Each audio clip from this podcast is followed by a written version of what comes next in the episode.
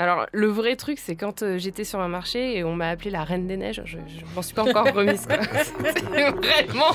Un petit bruit buccal Rendez-nous les chips subtilement dosé. Le chip est en danger. Le chip? Le chip. Vous écoutez Le chip Vous écoutez le podcast afro d'Arte Radio. Comme. Salut à tous, vous écoutez le Chip, le podcast afro d'Arte Radio. Je m'appelle François Oulac et comme d'habitude, je suis avec la fine équipe, Mélanie Manga. Comment tu vas, Mélanie? Bonsoir François, ça va très bien. et toi? Bonne année, bonne année. Bonne année. La santé, tout ça. Ouais. Et évidemment, Kevin Donna. Comment vas-tu, Kevin? Bonne année, bah ça va très bien, très très très très très, très bien. Ce soir, pour la première émission euh, de 2018, on a une invitée, on a une guest, on a un featuring. Marie, comment tu vas? Ça va Genre, je suis en featuring, c'est trop bien. ça déchire. Alors pendant cet épisode, on va discuter avec Marie da Silva, donc qui est coach pour femmes racisées en entreprise, c'est bien ça? C'est bien ça. tu vas, nous, tu vas nous expliquer un peu comment tu fais pour aider des femmes qui sont victimes de harcèlement sexiste, raciste ou les deux en entreprise. Tout à fait. Et ensuite, euh, Mélanie va nous parler euh, de ses vacances en Côte d'Ivoire, puisque tu as fait un petit euh, retour aux sources. Effectivement, j'ai beaucoup de choses à dire. euh, Je suis changée de l'intérieur et je crois qu'en fait, euh, je ne suis pas une femme métisse ou noire, mais une femme blanche. Vous en saurez plus tout à l'heure. Avant ça, peut-être savoir un peu comment vous allez, qu'est-ce que vous devenez depuis euh, la dernière fois? Kevin Chouchou, ça va? L'année commence bien, il y a eu des articles pour le Paris Nord, donc ça c'est cool. Et puis euh, à la fin du mois, je vais participer à un, festival, un festival qui s'appelle Hors Piste, organisé au Centre Pompidou. Et cette année, c'est sur euh, la fiction, le mythe de la nation. Et donc euh, venir parler de tout ça, dis- discuter de ça, comment on décolonise la ville, euh, des choses comme ça. Cool. Hmm. Et toi, Mel? Je vais pas tout de suite parler de la Côte d'Ivoire, mais je suis revenue avec le palu, donc euh, voilà. L'année 2018 commence bien. Non, mais ça va, j'ai survécu. hein. Tout va bien, tout va bien. Moi, j'ai commencé à travailler dans un nouveau média qui s'appelle euh, Loopsider. Et euh, c'est cool, on fait des petites vidéos euh, d'actu à destination des réseaux sociaux. Ça s'est lancé euh, la semaine dernière.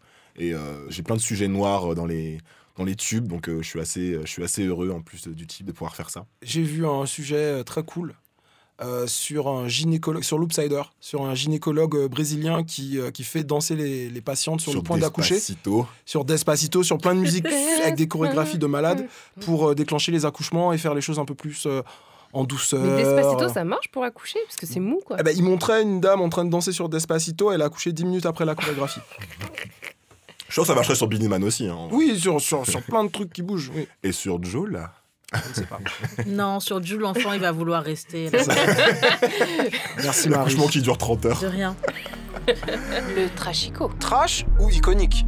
Le trashico. Le trashico. Kevin, tu voulais nous parler de la de l'article sur euh, Rokhaya Diallo qui, a, qui est paru dans Le Monde, c'est ça, dans le magazine du Monde? Ouais, de façon plus globale, il y a eu pas mal de, de, ouais, de couvertures d'articles sur elle. Donc il y a le magazine M du Monde qui, le week-end dernier, donc a avait brossé un, un portrait euh, sur elle et l'a mis en couverture avec euh, en tenue de boxeuse. Et puis surtout euh, sa participation à l'émission C'est politique euh, Ouais. de France 5. Et c'était assez intéressant l'émission C'est politique parce que euh, on se rend compte qu'en fait Rokaya elle dérange parce qu'elle utilise des mots qu'on n'a pas l'habitude d'entendre en France Blanchité. blanchité, racisme d'État, des choses comme ça. Et, euh, et, et- et c'est c'est toujours très intéressant parce que ces débats-là, ils sont, ils sont un peu importés d'ailleurs. Enfin, c'est le sentiment que les vieilles élites ont souvent, que, Mm. que ces débats-là n'ont pas lieu d'être en France. Et, euh, et c'est vraiment la voix de, de, de- de tous ces mouvements-là, d'intersectionnalité, des trucs qu'on n'a pas forcément euh, l'habitude d'entendre. Et puis, de façon plus globale, il y a euh, quelque chose qu'on voyait aussi dans, percer un peu dans le débat sur ces politiques, c'était que c'est des questions qui se posent aussi, ou qui devraient se poser peut-être au, au sein de la gauche aussi euh, en France, où on a pris un peu de distance par rapport à ça. Euh, ça se cherche, euh, ça n'ose pas employer tous ces mots-là. Donc euh, j'ai j'ai trouvé ça assez cool, et je suis curieux de, de voir euh, les- les- l'impact et les influences, enfin les conséquences que ça va avoir. Alors moi j'ai lu l'article, j'ai un petit bémol à apporter. Effectivement, je trouve que l'article est par endroit un chouïa condescendant. Mm. Euh, on pouvait s'y attendre euh, malheureusement parce que c'est vrai que c'est quand même une figure controversée, Rokhaya Diallo. Donc euh, le fait qu'on lui accorde un espace comme ça dans un grand titre de presse français, c'est quand même, je trouve ça vraiment bien. Mais ils n'ont pas pu s'empêcher de placer de ci, de là, des petites. On se demande pourquoi elle est là, comment elle est arrivée là. euh, elle avait que un master. euh, en droit. Il y, a- il y a vraiment un truc un peu. Un peu condescendant. Quand je l'ai lu, j'ai- j'ai j'ai eu le petit frisson que j'ai habituellement, tu vois, le- mon petit spider sense qui s'est activé. J'ai fait. Mais un bon. peu cringe. Ils le disent Voilà. au début dans l'édito, non Que c'est pas comme le- la, la façon dont ils se placent. Ils disent ces détracteurs vont pas trouver un truc à charge contre elle, mais ces, euh, ces défenseurs vont, vont pouvoir. Je sais plus comment Ouais. ils ont formulé ça, mais que voilà. Bah, ils, ont, ils ont voulu se placer, euh, oh là là, on est objectif et tout, mais Mm. euh, l'objectivité, c'est pas juste de. Enfin, c'est pas de dire de rabaisser quelqu'un en disant Ah, elle n'a qu'un master, on se demande comment elle est arrivée là, en gros, quoi. J'ai le droit de dire que euh, l'objectivité n'existe pas Oui, ou c'est oui. trop Tu peux, tu Que peux. ça n'existe mais, mais pas, dans la presse, c'est un sujet sensible, tu vois. C'est si, si, si, si, alors- de la presse française, bien sûr qu'on est objectif. Ou alors de leur demander de faire attention à qui ils donnent des tribunes la même semaine. tu vois, il y a ouais. Punchline.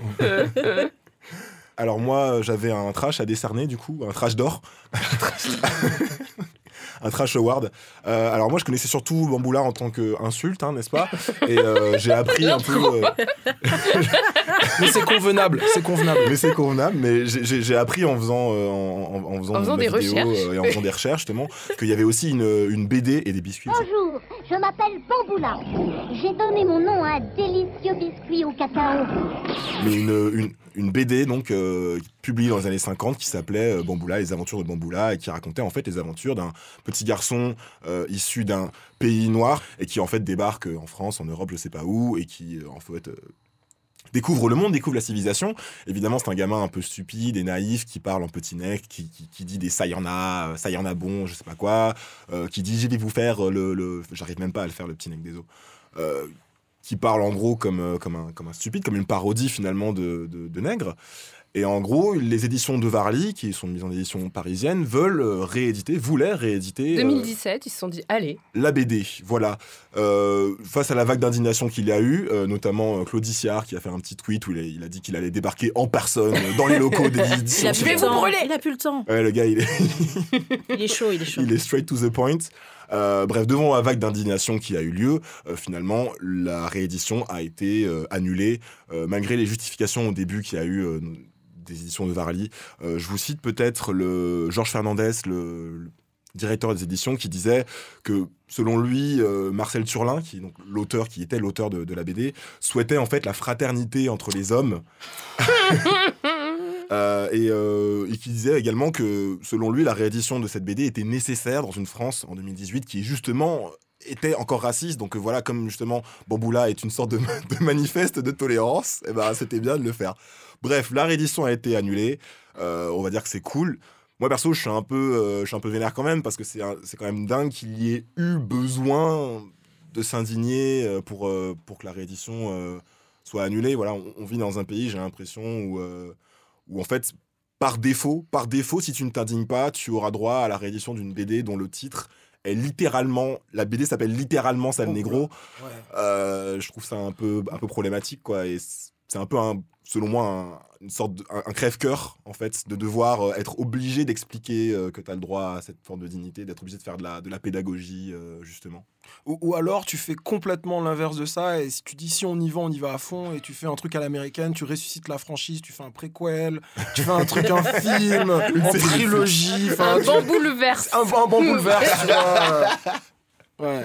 Un univers étendu, ah mon dieu. Mais bon, voilà, c'était euh, c'était mon trash. Alors, j'ai découvert un, un nouveau terme, négro choco, vous connaissez ou pas? Si, si, si, oui. Les oui, oui. négro choco. Définis négro choco. Qui, est-il?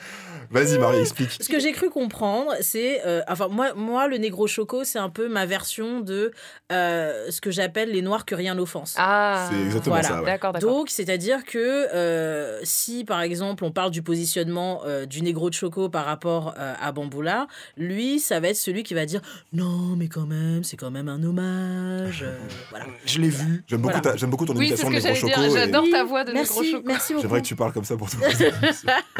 Oui, en gros, c'est, en gros c'est, lors du blackface de Griezmann, il y a un mec qui a fait un tweet euh, qui s'appelle Darielle, c'est son pseudo Twitter, et qui a fait un tweet pour dire moi je suis pas choqué. Et franchement, si vous si vous voyez euh, si vous voyez du racisme là-dedans, c'est que vous êtes pas à l'aise finalement avec votre votre propre blackness. Et moi, je suis tranquille, je suis en paix avec ça. Signé un négro choco. Et du coup, en fait, Ah. Twitter, le Black Twitter a repris l'expression.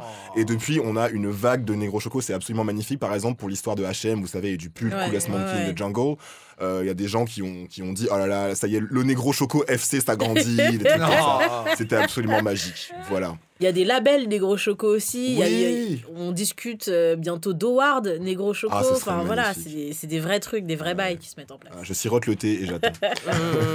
Euh, moi, j'ai cette semaine, j'ai pas de trash iconique, donc je vais passer mon trash à Marie. Bah, c'est bien sûr euh, les victoires de la musique. Où euh, je me dis, voilà, par simple. Enfin, moi, je regarde pas les victoires de la musique. Donc, mais je me suis dit, bon, par curiosité, je regarde toujours qui est nominé euh, dans la catégorie euh, rap, etc. Quelle a été à ma surprise quand j'ai constaté que ça ressemblait un peu au rayon candidat de Franprix Et je me suis dit, mais, que- enfin, mais, mais Kezako, mais qu'est-ce qui se passe? Et en fait, tu vois que dans la catégorie urbaine, en fait, tu n'as aucun rappeur noir. Euh, après, je- donc, euh, j'ai fait des recherches, voir si Booba était décédé. Non, il est toujours vivant. Euh, Damso, Damso. qui a dominé l'année Voilà, de, de- de janvier à décembre. Vers succès, c'est pas trompé. Vers succès, c'est ne pas se tromper. Tant de billets jaune, vert, violet. J'ai tout nié, toi balancé. Tout est écrit, ouais, qu'ils m'ont dit. Les mêmes qui ont dit que j'arriverais pas. Voilà, qui est toujours vivant Ouais, d'ailleurs. oui, donc, qui- euh, fait. euh, je ne comprends pas. euh, Niska qui avait le tube voilà. de l'été. Exactement. Le, tube- le Niska a la vidéo la plus regardée de l'histoire du, du YouTube français. Voilà. Non Si, si, si. Réseau a été plus regardé en France que Despacito. Oh là là. Ah, Just saying. C'est c'est trash. c'est super trash. Trash. Totalement. Mais on peut en parler Qu'est-ce qui s'est passé? Bah, en fait, euh, bah, du, du coup, c'était Aurel San. Il y avait qui L'homme pâle et Big Flo et Oli. Big Flo et Oli. Et donc, en fait, le truc, c'est c'est de se dire que. euh, Enfin, moi, ce qui m'a frappé, c'est vraiment l'invisibilisation. Parce que, euh, enfin, il y a une incompréhension totale quand, euh, quant au fait que bah, des grands noms comme Booba, Niska, euh, Damso, comme tu le disais tout à l'heure, n'aient pas été nominés. Enfin, pour moi, c'est c'est une anomalie. C'est un accident industriel. C'est pas la première fois que ça arrive. hein. On, se souvient tous de la création, de l'année de la création de cette euh, catégorie. Euh, Il y avait IAM, euh, NTM, MC Solar Et contre Mano, Mano. Mano avait gagné. C'est Mano qui a gagné Bien sûr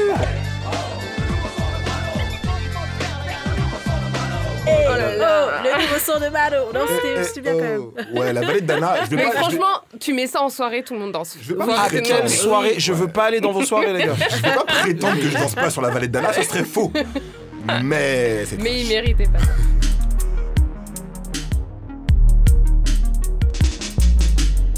Alors, pour notre premier sujet, donc, on va parler avec toi, Marie, euh, de ton métier que je trouve vraiment fascinant et assez inédit dans notre pays. Alors, je vais commencer un peu par euh, euh, jeter quelques faits à propos de toi. Si jamais je dis une connerie, évidemment, n'hésite pas à enrichir slash me corriger. Donc, tu es coach en entreprise pour les femmes racisées et tu as monté en 2016 une agence qui s'appelle Mkali. C'est bien ça? Tout à fait. Je ne prononce pas le N, tu as bien remarqué. Oui, parce que je, je t'attendais au tournant et tu as passé le test. Tout à fait. Je, je dis également Kylian Mbappé, je respecte. Euh, tu as un compte Twitter, c'est comme ça que, personnellement je t'ai connu, qui s'appelle Snatcheuse de France. Tu as plus de 6000 abonnés, euh, sur lequel tu partages des anecdotes de coaching, des stratégies de résistance aux micro-agressions, hashtag jeudi survie au taf, Ouais. et des anecdotes aussi un peu marrantes sur ton petit garçon Baba, que, Oui. que j'aime beaucoup par Dédicace à procuration. Baba. Et donc, euh, ce que j'aime bien sur, euh, sur ton compte, c'est que tes tweets sont un peu comme des histoires euh, avec des, des personnages, parce que pour des questions d'anonymat, tu ne nommes pas évidemment les Oui, gens avec qui ou pour qui tu travailles. Et du coup, les femmes racisées dans tes anecdotes d'entreprise deviennent des pépites. Voilà. Les hommes blancs relous deviennent des gens mis, des gens connards ou des candias. Faut que j'arrête de dire ça, c'est vraiment pas pro. Franch- fran- franchement, j'étais assez- j'étais vraiment choqué quand j'ai quand j'ai vu Candia. J'ai j'ai bien aimé. Je l'ai un Keep peu it en a PS. hundred. Et, euh, et, donc, et donc voilà, tu crées comme ça euh, tout, tout un univers. Et donc Et, finalement. et les femmes blanches aussi, non? C'est pas les pimprenelles Ah oui, oui, oui, bien sûr, des pimprenelles aussi. Et, euh, et donc voilà, ça, ça crée une sorte d'univers un peu addictif, ça se suit vraiment comme une série et tout. Et donc euh, c'est. Bonsoir, petits amis. Patron, il faut leur expliquer. Quoi, nounours? Tout derrière ça, évidemment, il y a du fond. C'est des, des témoignages euh, parfois euh, poignants euh, Ouais. et assez violents aussi sur ce qu'est aujourd'hui le racisme en entreprise. Ta dernière expérience, si j'ai bien compris, c'était euh, dans le luxe, qui est un milieu quand même très corpo, très, Ouais. très dur, très blanc. Ouais. Et donc c'est après cette expérience que tu as monté euh, ton agence. Est-ce que tu peux nous parler un peu de ton parcours et de ce qui t'a donné envie de te lancer là-dedans? Quand je, quand je me repenche en fait sur mon parcours, euh, je me rends compte que j'ai eu quand même un minimum de chance. J'ai toujours eu la présence d'esprit de ne jamais mettre ma photo sur mon CV. Et quand je m'appelle Marie da Silva, j'ai réussi à décrocher des entretiens. j'ai réussi à bosser, en fait. Et euh, je me suis, si tu veux, euh, les dynamiques euh, sur lesquelles je travaille aujourd'hui, même en les vivant à l'époque, j'arrivais pas forcément à mettre des mots dessus, en fait. Et je dirais un peu comme Toni Morrison, je vais vous décrire en fait le jour où j'ai su que j'étais noire. Et ça, ça a été vraiment, si tu veux, ce qui a caractérisé en fait ma dernière expérience. Euh, où je me retrouve euh, au milieu de, femmes blanches, où je suis la seule femme noire, où je suis la seule femme plus size, ou tout ce que tu veux. Et euh, c'est là où, euh, premièrement, j'ai su que j'étais noire.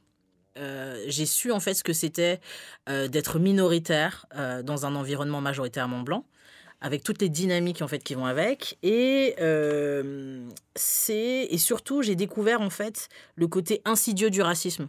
Parce que si tu veux, dans cette expérience professionnelle, jamais de la vie quelqu'un euh, est venu et m'a traité de négresse, jamais. Mais par contre, euh, bah, je portais une afro à l'époque, euh, on m'a fait remarquer plusieurs fois que c'était pas pro, etc., ce genre de choses. On faisait toujours très attention à la manière dont j'étais coiffée, etc. Enfin, et c'est plein de petites choses comme ça qui, additionnées, en fait, te font te rendre compte de ton altérité.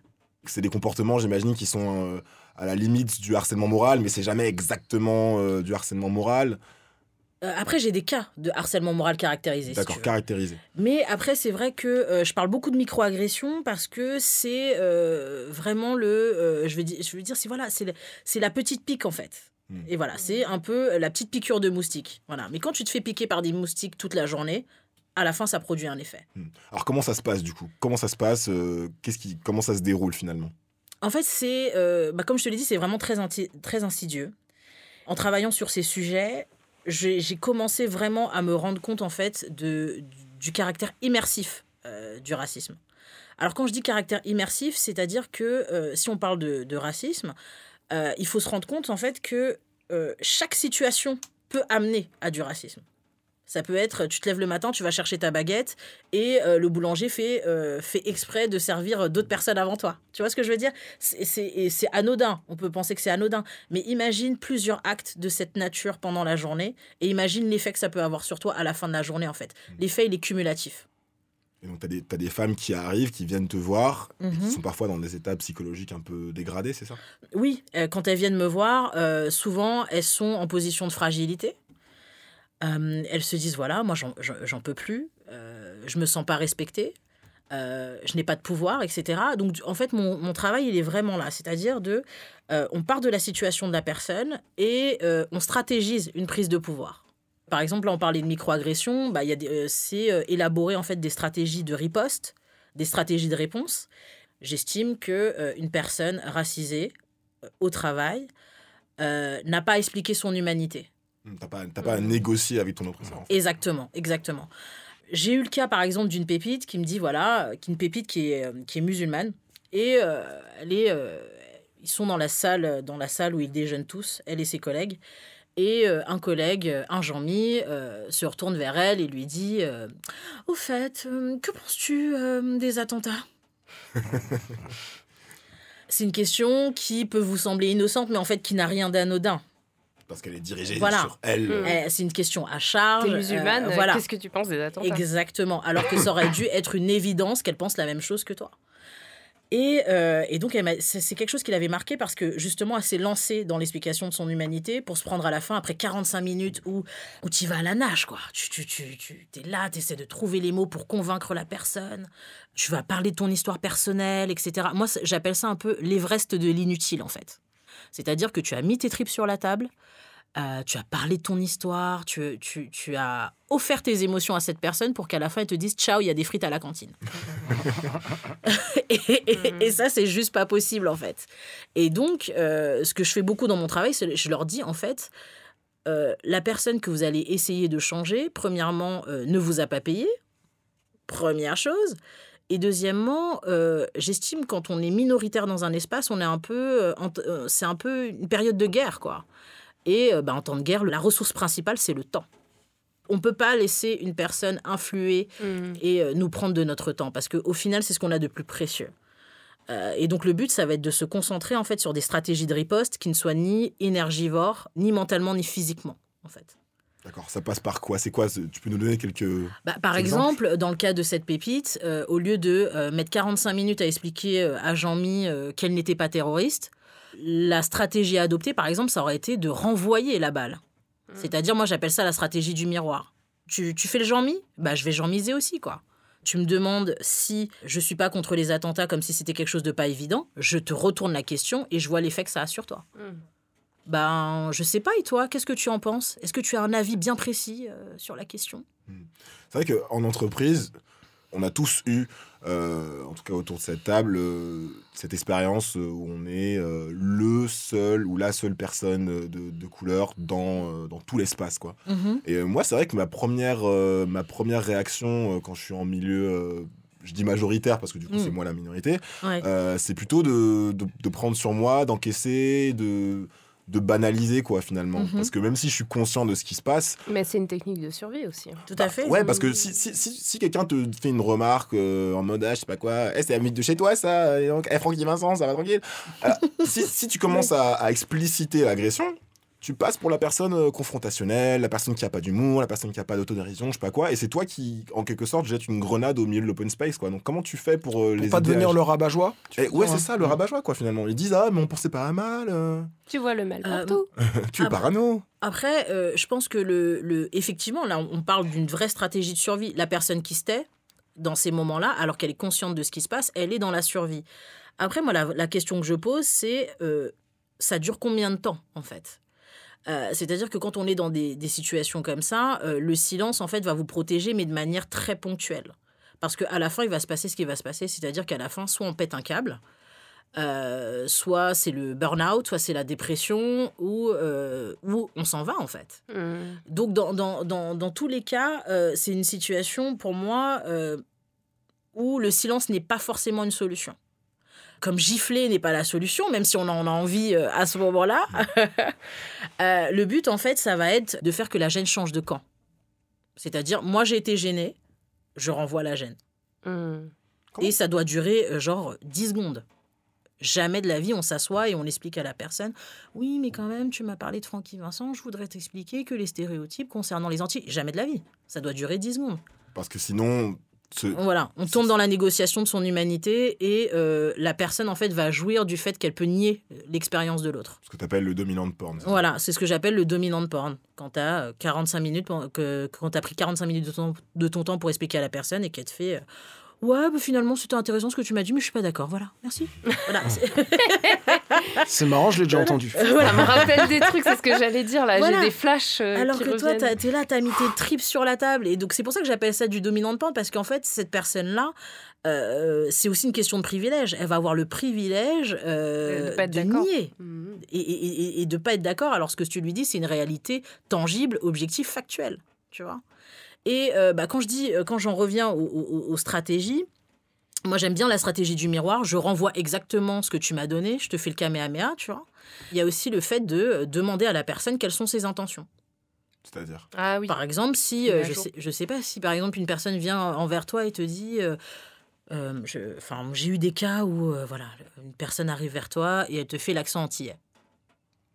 Toi, bien sûr, poker face, jamais montrer ses émotions. Au lieu de t'énerver, tu peux lui demander, mais quand tu fais ça, quand tu fais l'accent, quand tu imites l'accent antillais de cette manière-là, quelle est ton intention exacte? Mais vraiment très sérieux, avec tu sais, les doigts en éventail. Genre, tu sur...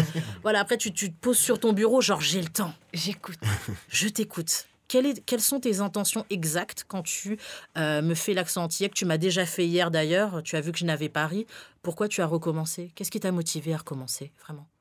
En mode Mireille Dumas, euh, bas les masques, quoi. T'es en psychothérapie. On parle beaucoup de, de dépenses d'énergie pour se défendre. Exactement. Pour se, pour se défendre. Ouais. Euh, je lis sur ton Twitter que la première chose que tu fais souvent quand tu, quand tu prends en charge une pépite, c'est de lui dire d'abord tu vas te prendre un RTT, Ouais, tu vas te reposer, tu vas t'occuper de toi et ensuite on va, on va aller au charbon. exactement, ouais. Déjà, pourquoi ces femmes, elles viennent te voir toi et pas euh, La RH bah, la RH, les syndicats, euh, la médecine du travail c'est c'est une euh, vraie question. C'est Ouais. Euh, en fait, euh, le... Je crois connaître la réponse. Moi aussi, je t'écoute.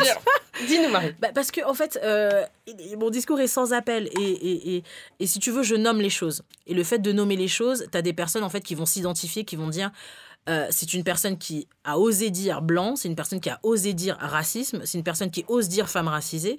Je ne peux être qu'en sécurité avec elle. Et ce qui se passe aussi, c'est que euh, on est les personnes qui vont venir me voir, elles ont essayé d'autres choses avant aussi. Il y a tout un, il y a tout un parcours quand elles disent à leur psy euh, je suis victime de racisme, le psy qui souvent est, blanc va lui dire oui mais travaillez sur vous. Oui, Oh ça- là là. Euh, tu vas voir euh, ton amie, euh, ton amie blanche, Cindy, tu lui dis voilà, j'ai été victime de travail, euh, j'ai été victime de, de racisme au travail. Elle va te dire mais est-ce que tu es pas un peu parano? Euh, tu vas voir ta- la RH, la RH va te dire non mais vraiment c'est pas dans les valeurs de l'entreprise. Et puis ils vont vouloir éviter Voilà. aussi une forme de scandale. Exactement. Donc du coup, il y a, y y une négation tellement violente euh, de nos expériences euh, racistes au travail euh, que naturellement, elles vont se tourner, elles vont se tourner vers moi. Enfin, les personnes qui se tournent vers moi ont trouvé naturel de se tourner vers moi parce que justement, j'avais un discours qui faisait écho euh, en elles, en fait. Mais elle, t'es une euh, femme noire, enfin, t'es blanche plutôt, euh, Mm. depuis que t'es revenue de Côte d'Ivoire. Je ne sais plus qui je suis, François. T'avais peut-être une question pour Marie Est-ce que tu donnes tes conseils sur Twitter? Est-ce que tu racontes tes expériences que, tu as avec les pépites? Pour encourager les femmes à essayer de mettre des stratégies en place elles-mêmes euh, de leur côté J'ai commencé à faire euh, justement les, les jeudis euh, sur Vie au taf pour pouvoir justement euh, visibiliser mon travail, mais aussi et surtout pour que d'autres personnes, d'autres femmes racisées se disent bon bah si Pépite l'a fait, je peux le faire. Mais le but c'est qu'elles ne fassent pas un copier-coller euh, des stratégies dont je parle euh, le jeudi, mais c'est qu'elles puissent avoir les outils euh, d'analyse pour analyser elles-mêmes leur situation et ensuite développer en fait des stratégies qui leur, qui leur sont propres. Hmm, D'accord. Parce que moi, c'est vrai que c'est pour moi, ça, ça m'inspire vraiment. quoi. Mais je me dis aussi que tu dois quand même avoir pas mal de, de trolls, de haters. Mais ça, c'est la base. ça, c'est la base. Euh, la pimprenelle euh, qui est vexée parce que elle aussi, elle aimerait assister à mes workshops, mais elle aussi, elle comprend pas pourquoi je m'adresse pas à elle et qui trouve que, en fait, euh, je la discrimine. Donc ça, c'est ça, c'est ça, ça, c'est la base. Et après, tu as, le Jean-Mi qui dit « Oh, quand même, euh, euh, les Jean-Mi que vous décrivez euh, dans vos threads ne me ressemblent pas, etc. » Et Hashtag pourtant, je not all m'appelle men. Et Voilà. pourtant, je m'appelle Jean-Mi. Voilà, donc j'ai- j'ai- j'ai j'ai beaucoup de euh, du not euh, du not all white man dans mes mentions. J'ai Oh beaucoup de j'ai beaucoup de pimprenelles qui trouvent que euh, finalement euh, je ne fais pas de sororité de genre. Euh, moi, je rappelle juste que la sororité euh, que je mets en œuvre, c'est une sororité politique. Euh, et, je, et je rappelle quelque chose que, les gens n'aiment pas entendre, c'est que euh, même à l'intérieur du groupe femmes, il y a bien évidemment des rapports de domination qui sont traversés par la race et la classe. Et euh, c'est parfois, c'est ce que je mets en tout cas en évidence. Et ça, personne, enfin en tout cas en France, Mm. personne n'est prêt. C'est pas quelque chose qu'on aime souligner. Exactement. Mais enfin, est-ce que ce sont vraiment des haters? Enfin, moi j'ai envie de dire, ils sont tellement conditionnés à privilégier euh, leur confort au-dessus, euh, au-dessus de tout, que finalement ce sont des réactions euh, normales pour moi. Bonne nuit les petits, faites de bons rêves. Bah, merci Marie pour ton, ton expertise, ton témoignage. Je, je suis sûr que ça va en inspirer plus d'une. Et, euh, et puis surtout, moi, je vous recommande de la suivre sur Twitter. Alors, où est-ce qu'on te retrouve? Alors, donc sur mon Twitter, c'est euh, napilicaio, N-A-P-I-L-I-C-A-I-O, donc euh, snatcheuse de franges, et vous pouvez me retrouver sur le hashtag, euh, hashtag jeudi sur Viotaf. Et on mettra les liens dans la description de l'épisode. Et on, peut contribuer à Works aussi, non? Tout à fait, vous pouvez contribuer euh, à Works pour plus de formation. Euh, les dons en fait que vous m'avez déjà fait m'ont permis en fait de, de donner des places gratuites pour mes workshops et ça c'est cool. Ok. Ah, super. Bon, ben, on- voilà, Nice. plein, plein, plein de choses à, à Merci pour développer. tout ce que tu fais, en tout cas. Merci. On va passer à Mélanie qui, qui nous revient euh, d'Afrique. Oui. Tu revenais c'est pas un pays, hein, quasi. de- du, du- De la ils, disent noirie. ils disent l'Europe là-bas. De la noirie, de la noirie. Ça va, j'ai pas, je m'appelle pas Trump, j'ai pas non plus insulté. euh, ça va. Alors, effectivement, je l'avais déjà dit euh, que je devais aller passer trois semaines en Côte d'Ivoire. C'était la première fois que je mettais les pieds sur le continent africain et donc aussi en Côte d'Ivoire. Euh, c'est bon, je vais pas rentrer dans les détails de mon histoire familiale, mais c'était un peu compliqué. Euh, le contact avait été coupé euh, il y a 35 ans entre mon père et sa famille, donc en fait c'était toute une partie de mon histoire que je connaissais pas. Et, et donc avec ma petite sœur, on, s'est décidé cette année à aller chez notre cousin, parce qu'on a un cousin là-bas qui nous avait contactés. Et Donc on est allé à Abidjan pendant trois semaines.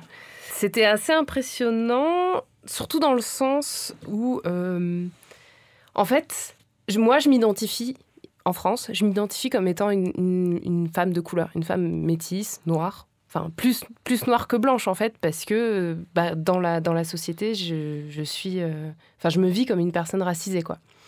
Quand je suis arrivée là-bas, dès qu'on est arrivé le premier jour, on est allé se promener dans Abidjan et tout, les gens nous dévisageaient avec ma sœur. Ils nous regardaient de la tête aux pieds. Les enfants, ils ouvraient la bouche, ils nous touchaient la peau, comme ça, quand on passait. Et les, enfants criaient euh, Les blanches, les blanches, les blanches Partout où on allait. Sur, euh, dès qu'on était dans les marchés, dans la rue, les mecs venaient nous voir, faisaient Ah, les blanches, la blanche, ah là là, t'es. Et au début, c'était mes euh, dissonances cognitives. Je me suis dit, qu'est-ce qui se passe? Pourquoi? Et euh, en parlant avec, euh, avec ma famille, effectivement, j'ai j'ai réalisé qu'il y avait plusieurs choses qui étaient en jeu. En fait, il y a le fait que à partir du moment où t'es pas noir, noir, t'es blanc. Donc en fait, c'est le one drop rule à l'envers. À l'envers. Quand tu dis vois noir-noir, c'est en termes de teinte de peau. Ouais, il y a vraiment, bon, il y a un- déjà un très fort colorisme. Quand euh, au début, on avait, avec ma soeur, on a sorti les petits t-shirts, les petites jupes et tout, ils nous ont dit ah là là, mais vous allez noircir. Et nous, on a dit bah oui, on est en vacances, on veut bronzer. Et elles étaient mortes de rire, quoi, les meufs. Elles ont fait ah mais nous c'est l'inverse, nous on veut blanchir et vous vous voulez noircir et tout. Et du coup, c'est vrai que quand euh, après j'ai voulu commencer à parler colorisme et dire euh, machin, mais tu leur parles une autre langue quand tu dis ça, quoi. Elles disent bah quoi, mais c'est normal, c'est normal. euh, tu, tu veux être blanc, c'est bien d'être blanc.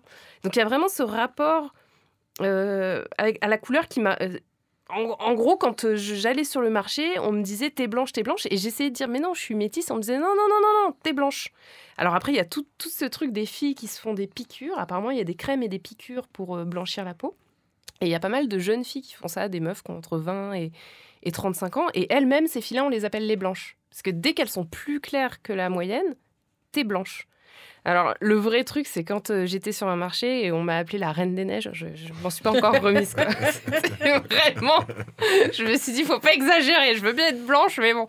Mais, euh, mais au-delà de ça, il y a aussi le fait, euh, je pense, comme pour nous, de ne pas être habitué à voir, par exemple, les, les- les- on va dire les Européens, ils ont du mal à faire la différence entre les Asiatiques. Tu vois, ce truc, les Asiatiques, ils se ressemblent tous, les Noirs, ils se ressemblent tous, machin.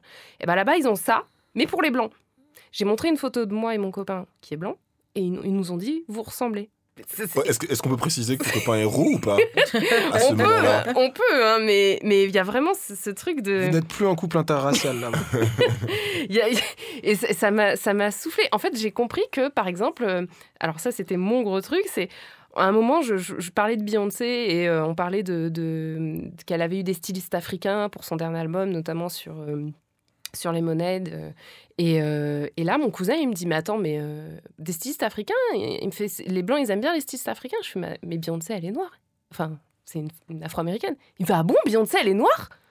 Le mec, il n'avait pas réalisé que Beyoncé n'était pas blanche. Il nous a fait un sketch à l'envers. Il y avait un truc comme ça euh, dans le SNL. C'est le jour où les blonds ont découvert que Beyoncé était noire. Ah oui, Oui, Et ils se sont tous mis à flipper. Là, c'est quoi? Mais En Afrique, oh, en Côte d'Ivoire. Ok, c'est cool. Mais ouais, ouais, il y a- c'est vraiment. euh, Il y a vraiment ce truc de. euh, de, de- J'ai l'impression qu'il ne, que dès que t'es plus clair que que- qu'un noir, noir d'Afrique, tu n'es plus noir. Est-ce que est-ce que c'est qu'une question de, de, de teinte de peau ou c'est peut-être aussi tes codes vestimentaires, ta façon de, je sais pas, tu vois, peut-être que ton accent, ton absence d'accent, oui, la- l'accent Ou- ou joue ton aussi, accent, mais c'est surtout ton la couleur. d'accent. Tu vois, les enfants qui te touchent la peau dans la rue, c'est vraiment une histoire de couleur. C'est vraiment une histoire de de, de teintes qu'ils n'ont pas l'habitude de voir. Après, c'est pas parce qu'on te dit que t'es pas noir que. Tu vois, enfin. Oui, La, la race, c'est aussi quelque chose. C'est mais par c'est rapport quelque à chose un que tu vis donné. différemment selon Ouais. où t'es, quoi. Ouais, bien sûr, c'est que. Oui. Ouais, bah, c'est Amandine Gay, justement, dans un document Arte qui disait que qu'en France, on lui disait, euh, on, on la, on la renvoyait tout le temps à ses origines et on lui disait qu'elle était noire, alors que quand elle était. Dans quel pays c'était déjà? C'est au Canada. Ouais, tu, tu es en Canada, tu es française, juste Mhm, française. mhm. C'est intéressant cette histoire de fluidité, euh, presque parfois euh, géographique euh, de, de la race. Moi, par exemple, ben, je suis, je suis antillais, je suis noir. Euh, quand je vais aux Antilles, comme à cause de tout un tas de, de- de trucs, euh, le fait que j'ai pas d'accent, le fait que je vis vraiment euh, à plein temps. euh, Tu as en un accent, François. J'ai un accent, hein. Tu as pas un accent antillais.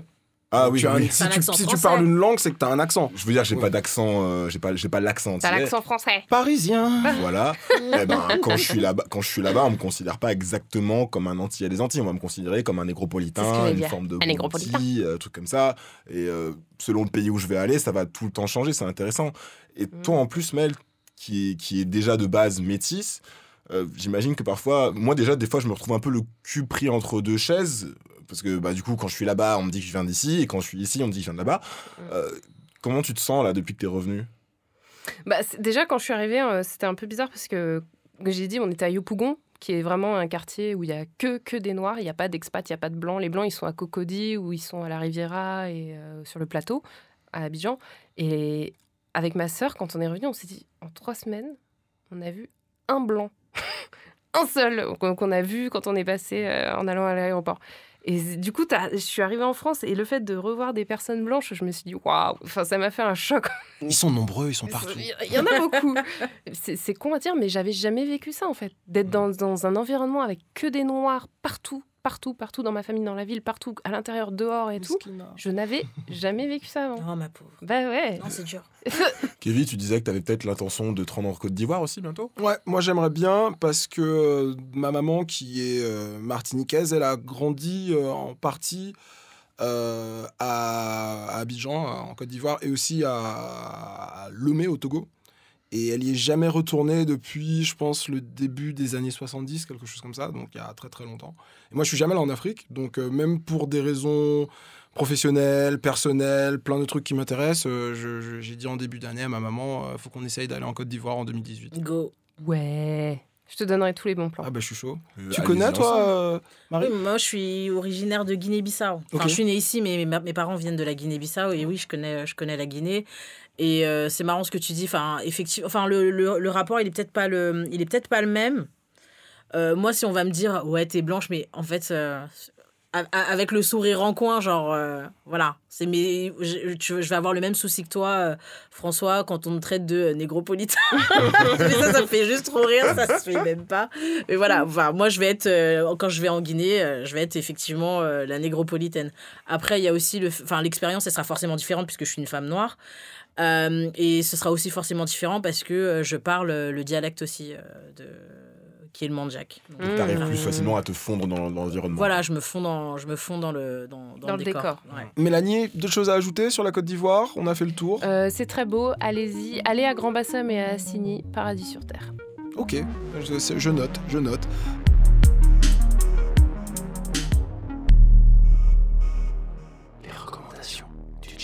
Ma recommandation, c'est euh, une série qui est encore inédite en France qui s'appelle The Shy. My mother said I ain't supposed to cross this block. How she gonna know? Cause Jesus watching. No, he did not just say Jesus is watching. Yes, he did. qui euh, est diffusée depuis pas très longtemps, depuis le début d'année sur euh, Showtime aux États-Unis. C'est une série qui a été créée par une femme noire queer qui s'appelle euh, Lena Waithe, euh, qui l'année dernière avait gagné un Emmy pour euh, un épisode qu'elle avait réalisé dans la série Master of None d'Ari Ansari, donc euh, l'épisode de Thanksgiving où elle parlait justement de la difficulté pour une femme noire de faire son coming out. Et donc cet épisode était assez magnifique. Et donc là, maintenant, elle a son propre show qui s'appelle The Shy et qui se passe dans le South Side de Chicago, qui est un quartier noir, majoritairement noir, qui est connu tristement pour euh, les, euh, les homicides, les, les, les- records de violence, etc. Et elle, elle avait envie de faire une série sur ce sujet-là, mais du point de vue des gens qui y vivent. Donc euh, pour l'instant, c'est assez intéressant. Je vous recommande vraiment. Après, c'est assez violent, donc c'est pas tout grand public. Mais, mais voilà, c'est quelqu'un que j'ai décidé de suivre un peu plus en 2018 parce que c'est une, une femme de talent et, et ouais, et vraiment ce qu'elle fait, c'est classe. Et est-ce que ça ressemble, est-ce que c'est un peu dans la même veine que The Wire? Parce que The Wire, c'est la base. C'est Ouais, la base, ouais, c'est la référence ben, absolue. Je- je- Il y, a- il y a clairement euh, une inspiration de The Wire, Ouais. mais euh, des- j'ai lu des articles et en fait, le, le truc qui ressemble le plus, euh, c'est pas The Wire, c'est peut-être Trémé, qui est une autre série Ah des oui, créateurs de, vrai. de De The David Wire. Simon. Voilà. Mm, Ouais. mm, mm. Euh, alors moi, je voulais vous recommander euh, la Kelly's Week. En fait, je voulais recommander une euh, série d'articles. Le magazine américain Fader, qui parle beaucoup de musique et de, culture, fait souvent des semaines consacrées à différents artistes. Je me rappelle, il y a quelques mois, ils avaient fait la semaine Paul. J'étais relativement au taquet également. Et voilà, j'arrive un peu après la bataille, mais en novembre dernier, ils ont fait une Kelly's Week. Euh, et il faut savoir que pour moi, Kellys euh, est vraiment dans le panthéon des chanteuses de R&B et je trouve qu'elle est largement, largement sous-estimée. On, on Mm. résume souvent Kellys à Milkshake et Trick Me, mais non, ouais, ouais. mais euh, I hate you so much right C'est magnifique ça, c'est mon Exactement. énergie.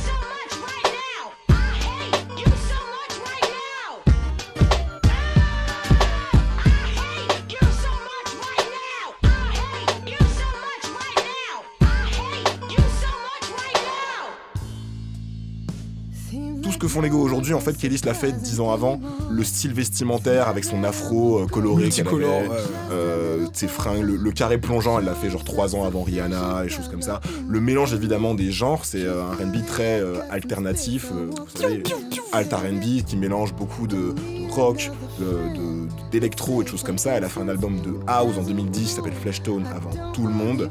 Bref, elle a souvent été précurseuse et je trouve que j'entends rarement euh, des gens dans leur, dans leur classement des meilleures chanteuses de R&B ou des plus innovantes, euh, j'entends rarement des gens citer Kellys. Donc j'aimerais qu'on lui redonne ses props, qu'on lui redonne son crédit. Euh, voilà, et donc dans, le- dans la Kelly's Week, euh, il y a plein d'articles super intéressants. Il y a une interview évidemment de Kellys elle-même qui parle voilà, de, de la façon dont elle a un peu arrêté la musique en ce moment pour se mettre à la cuisine, qui est son autre passion. D'ailleurs, son, dernier album s'appelait Food. Voilà, comme ça on est dans le thème. Euh, Il y a des articles, il y a des témoignages d'artistes qui, euh, qui racontent à quel point elle a été inspirante euh, et innovatrice. Il y, a des, il y a une revue de ses clips les plus, les plus barrés. Euh, voilà, plein de choses euh, qui redonnent un peu euh, sa juste place à cet artiste qui est, selon moi, injustement ignoré. Allez la lire, Kelly's Week, sur le magazine Fader.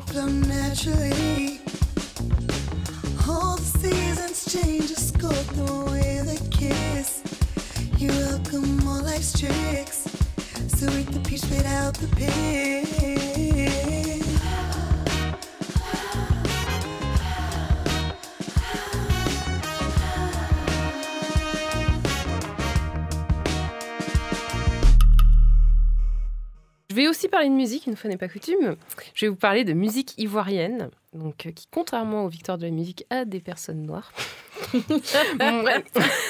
Euh, J'ai beaucoup euh, appris en fait de la musique euh, en vogue en ce moment, euh, en tout cas à Abidjan, grâce à mes petits neveux, encore une fois, qui sont des danseurs hors pair. Ils ont quel âge? Il y en a un qui a 5 ans et un qui a 8 ans D'accord. dansent tous les deux comme des dieux, bien évidemment. Et euh, ils, ils- alors, ils m'ont dit, Tanti, nous, on- ce qu'on aime, c'est le manger chier. Donc, euh, le manger chier, je savais pas ce que c'était. Euh, c'est une chanson d'un mec qui s'appelle Safarel Obiang. Et donc, évidemment, comme le, le titre l'indique, ça parle de manger et de chier. Et la danse va avec. D'abord, tu, tu manges. Donc tu mets la main devant la bouche et puis après tu chies, donc tu tapes sur le cul. Mais il faut le faire dans un rythme un peu particulier. hein.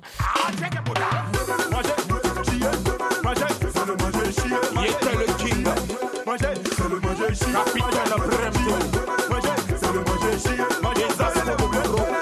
C'est le manger chier. Ah, DJ Bloco Nini. incroyable. Tu l'écoutes une fois, tu as envie de l'écouter plein de fois. Euh, Les enfants dans la rue dansent sur ça. Euh, Enfin, c'est ouf dans les maquis, tout le monde danse sur ça. Voilà, c'est manger chier. Euh, Il y a un mec aussi qui s'appelle Serge Beno. Alors, le Mataswag. Tu connais peut-être Marie Ouais. Voilà, oui, très connu hein, là-bas. Et tout le monde, alors ça, les enfants comme les adultes vont dire ah non, on adore ça, c'est génial. Euh, Donc moi, je trouve que c'est un peu plus, c'est un peu moins énervé que le manger chier, mais ça s'écoute bien. Et euh, sinon, dernière chanson, mais là, il a 44 millions de vues sur YouTube, donc je pense qu'en France aussi, on connaît. C'est euh, Davido. Ouais, Oui, ouais. oui, oui. Hein. Voilà. Merci. Non, hein non, mais voilà, et les- ils adorent, ils adorent. Et puis aussi, euh, quand je suis arrivée, ils m'ont fait, Ah, mais et Tanti, tu connais Pouloulou Je trouvais ça trop mignon. Il est partout, dans toutes Voilà. les sauces, comme Mais le vrai, le vrai king en fait euh, de d'Abidjan, c'est DJ Arafat qui est Ouais, euh, affiché Ah oui. partout. Ouais, ouais. euh, Même ici, il est très connu. hein. Ouais, mais là-bas, c'est vraiment. euh, Il y a Didier Drogba et après, il y a DJ Arafat. Quoi. Tu vois, c'est vraiment voilà, les deux qui sont affichés partout. Yeah. Faut chercher pour toi. Faut chercher pour toi. La banane est gardée petite, t'es fort, faut chercher pour toi. Faut chercher pour toi. Faut chercher pour toi, faut chercher pour toi. La lambeau est gardée petite, t'es fort, faut chercher pour toi. Et Didier Drogba qui, qui est habillé en, tenue traditionnelle sur les autoroutes d'Abidjan euh, pour te vendre euh, des forfaits orange. Ça. La mondialisation. et la boc. Voilà, la boc et la bière avec la bière ivoire, les deux bières euh, de Côte d'Ivoire. Voilà. Marie, t'avais un truc aussi à nous recommander. Qu'est-ce donc? Euh, alors moi, il y a une initiative que je trouve admirable et super parce que je, je traîne qu'avec des gens super.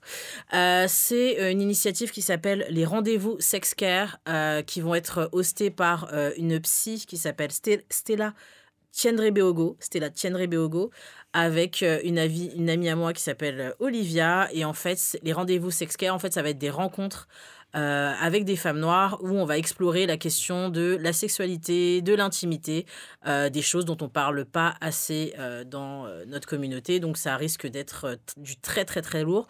Et donc je vous invite à aller les voir sur leur page Facebook, rendez-vous Sexcare. Et si je devais vous recommander une autre chose, ce serait quoi? J'ai rien en tête. Je voudrais juste faire une dédicace à mon petit baba. Oh. Bisous, baba. Bisous, bisous. Voilà. Il a il a l'air tellement. Il a quel âge? Il a 4 ans environ Il a c'est 4 ça ans et demi. Il a l'air tellement intelligent, éveillé pour son âge. Je me rappelle du tweet où tu disais qu'en gros, il avait déjà compris que. L'intersectionnalité. Oui, il a compris. Donc, il avait déjà compris que c'est que c'est pas grave d'échouer en fait dans la vie. Tout à fait, parce qu'en en fait, je, je le, je le coach. Il a un peu peur de l'é- il a un peu peur de l'échec, et donc euh, tous les jours, euh, je lui raconte un truc que j'ai raté.